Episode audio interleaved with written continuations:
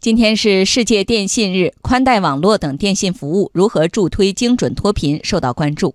央广记者最近跟随工信部前往云南一些深度贫困地区调研电信普遍服务试点情况，亲眼目睹互联网给当地带来了巨大变化。系列报道《宽带铺就扶贫路》，今天请听山里娃的歌声。央广记者吕红桥报道。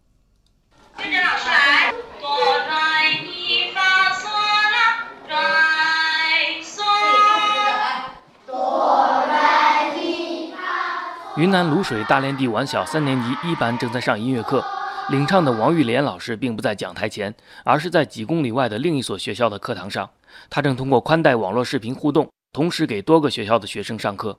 而大连地晚小三年级一班真正的音乐老师田顺桃，这时也在教室里和学生一起听王老师上课。我们学校也没有专职的音乐老师嘛，我们可以向那个王老师学习呀，上音乐课怎么上？学生也是觉得很新奇，不是面对着我来上，然后面对着那个王老师，然后还可以点开其他各班的表现。田顺桃其实是六年级的语文老师，教音乐只是兼课，像这样的客串教学在大连里晚小很常见。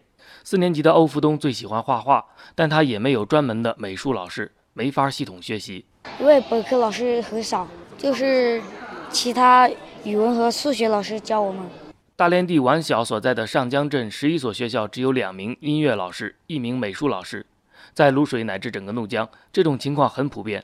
怒江山高水险，从外地招来专业老师并不容易，本地老师在茫茫大山中来回调度也不现实，师资力量不均衡成了棘手的问题。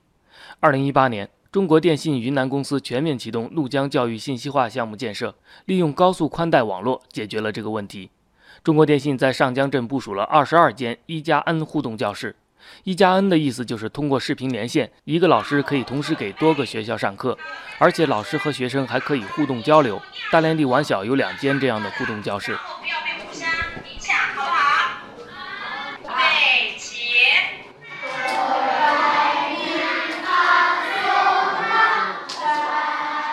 有了专业老师教学指导，四年级的何玉美喜欢上了音乐课，学会了很多歌曲。她最爱听的一首歌是《童年》，课间的时候会唱几句。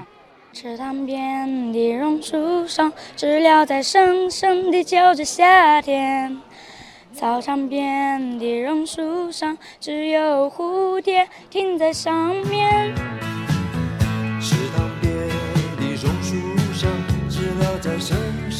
教育跟得上，贫困地区才能拔穷根，让学生们的歌声飘出大山，怒江脱贫才有根基。据了解，目前上江镇一加 N 互动教室还只能连接镇里专业老师的课堂，但上江镇中心完小校长高雪军有更远大的目标。我们下一步就要把像北京啊、上海啊这些优质的课堂、优质的教师的授课，要引到我们的课堂里面。